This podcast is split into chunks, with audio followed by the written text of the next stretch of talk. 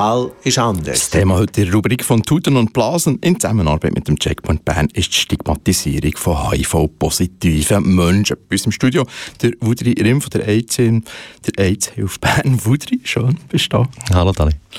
Deine Kollegin Aline Schultes hat eine Masterarbeit zum Thema Stigmatisierung von HIV-positiven Menschen geschrieben. Einer der ersten Sätze dieser Arbeit, HIV ist heute eine behandelbare chronische Krankheit. Betroffene sind nicht mehr mit den gleichen körperlichen, psychischen und sozialen Einschränkungen konfrontiert wie in der Anfangszeit der HIV-AIDS-Epidemie. Trotzdem erleben HIV-positive Menschen noch immer Diskriminierung wo Wudri erleben HIV-positive Menschen Diskriminierungen? Eher im privaten Umfeld oder eher am Arbeitsplatz? Ähm, ja, ich würde sagen sowohl als auch. Aber ich möchte noch, äh, zum, zum, noch etwas vorher noch sagen, und zwar, dass obwohl die Medizin extrem viel Fortschritt gemacht hat, was die Behandlung von HIV angeht, ähm, es halt immer noch in den Köpfen der Menschen ist, dass HIV, AIDS äh, Infektionskrankheit ist, die mit äh, Sexualität zu tun hat, die mit Drogenkonsum zu tun hat, die mit, einfach, die mit Sachen zu tun hat, die von der bürgerlichen Norm abweichen und wegen dem einfach auch noch so irrationale ähm, Ansteckungsängste herrschen und Leute einfach das verbinden mit Schmutz und Schuld und darum einfach ganz anders wahrgenommen wird von den Leuten als jetzt äh, Diabetes zum Beispiel. Ähm, und Diskriminierung erleben sie, ich gesagt, äh, im privaten Umfeld, aber im Arbeitsplatz, im Gesundheitswesen.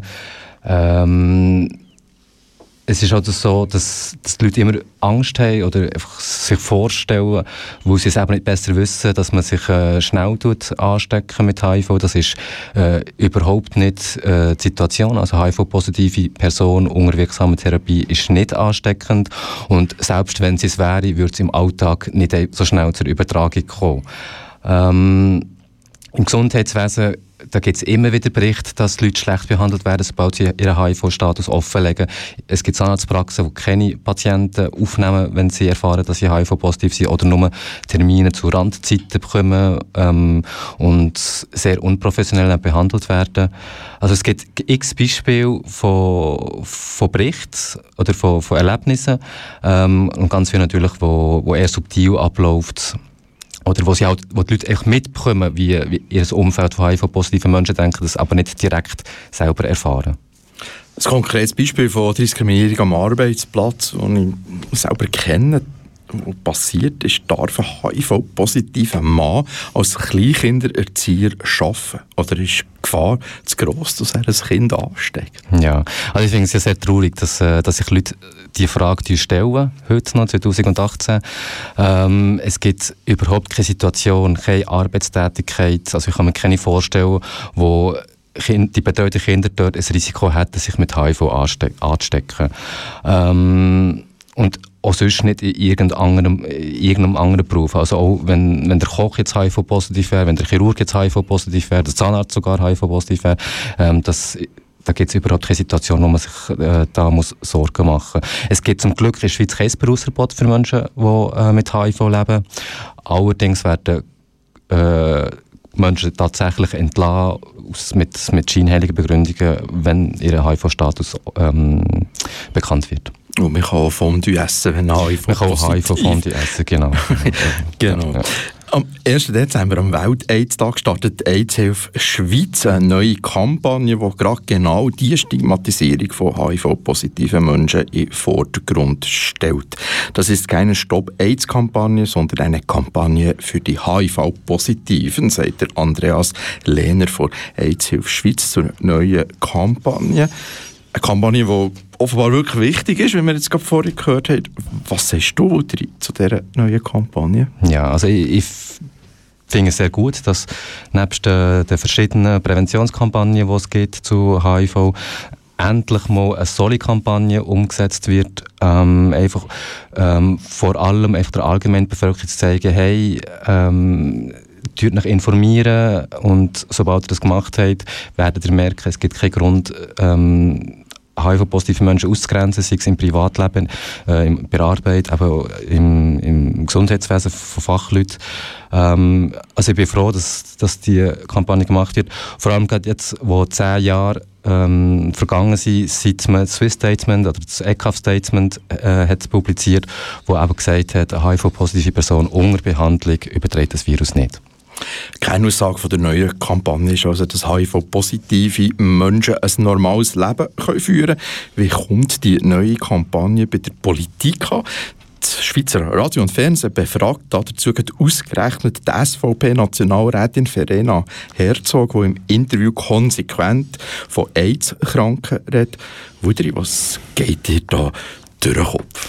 Ja, also von jemandem, der sich selber Gesundheitspolitikerin nennt, finde ich, sollte man schon erwarten, dass sie den Unterschied zwischen HIV und AIDS kennen. Also das kennen zum Beispiel ganz, also die Schülerinnen und Schüler, die mir abends äh, Schulungen geben, die, die verstehen das ganz schnell.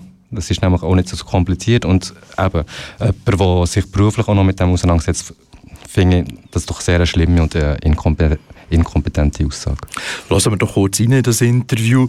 Es wird nämlich noch schräger mit der Verena Herzog. Und die Gefahr besteht einfach bei dieser neuen Kampagne, das ist mir schon noch sehr wichtig, dass eine grundsätzlich lebensgefährliche Krankheit, die man zwar heute mit Medikamenten heilen kann, dass eine solche Krankheit banalisiert wird. Die neue Kampagne verharmlose eine lebensbedrohende Krankheit, die zwar geheilt können werden. Wudri, komisch, oder? ja, genau. Kopf auf den Tisch. ähm, nein, das, also das ist so falsch und auf so vielen Ebenen einfach falsch. Ähm, es schudert mich, es schudert mich ein bisschen, aber so viel Ignoranz und Unwissenheit. Und ähm, ich würde Frau Herzog wirklich empfehlen, sie soll sich doch mal informieren, so mit Fachleuten reden, sie soll mit betroffenen Leuten reden. Ähm, sie ist ja schon in anderen Kontexten auch schon mit weltfremden Äußerungen aufgefallen und ähm, dem überrascht mich das jetzt nicht so. Ich finde es schade, hat man ihr die Plattform gegeben, äh, sich dazu zu äußern und nicht jemand, der sich ein besser auskennt. Was hat die LGBT-Community, also mehr gegen die noch immer vorherrschende Stigmatisierung von HIV-positiven Menschen machen?